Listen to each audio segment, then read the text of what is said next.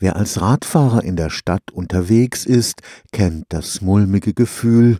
Da gibt es die Kreuzung, an der man nur sehr ungern links abbiegt, oder einen Radweg, der einfach zu schmal ist, wenn die LKWs an einem vorbeidonnern. Ein Forschungsprojekt am Karlsruher Institut für Technologie ist solchen Problemzonen in der Stadt auf der Spur. Damit sollen Stadtplaner verlässliche Daten in die Hand bekommen, um ein möglichst stressfreies Leben in der Stadt zu ermöglichen ermöglichen, und das nicht nur für Radfahrer.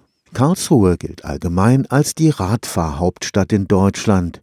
Wie aber erleben die Radfahrer ihre Stadt wirklich? Um das herauszufinden, wurden Probanden erst einmal mit einer Reihe von Messgeräten ausgestattet. Das Herzstück ist unser sogenanntes Smartband. Das sieht aus wie so ein kleines Schweißband mit bisschen Sensorik drin, misst die Hautleitfähigkeit und die Hauttemperatur.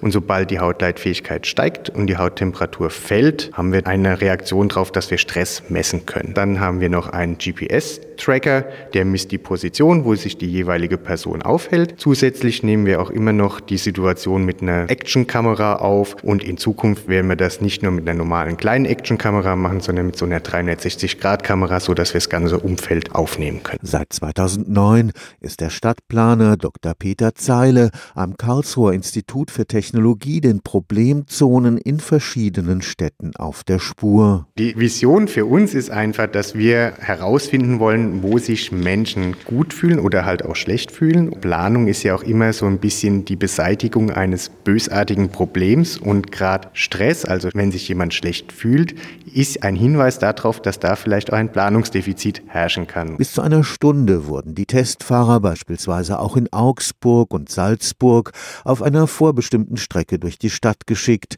Die Ergebnisse lassen Muster erkennen. Also ganz typisch ist immer das Linksabbiegen, wenn der Fahrradfahrer von der rechten Spur auf die linke Spur wechseln muss. Das ist immer sehr, sehr stressig. Rote Ampeln, lange Wartephasen, das nervt einen jeden, auch die Fußgänger, das ist ganz klar. Und dann so die typischen Gefahrensituationen wie plötzlich aufgehende Tür bei einem Auto oder halt einfach Autos, die zu nah an einem Fahrradfahrer vorbeifahren. Die kann man sehr gut messen und das dementsprechend auch auf Karten visualisieren. In Zukunft könnte jeder, der in seiner Stadt unterwegs ist, zu dieser urbanen Stresskarte beitragen. Wir haben ja schon das Phänomen, dass viele Fitness-Tracker dabei haben und dann zumindest ihren Puls und sowas messen. Warum nicht auch den Stress in der Stadt in Verbindung mit Geoposition, sofern die Probanden sich dafür bereit erklären, könnte natürlich für die Stadt extremst interessante Ergebnisse liefern, um zukünftig vielleicht lebenswertere Städte zu planen. Stefan Fuchs, Karlsruher Institut für Technologie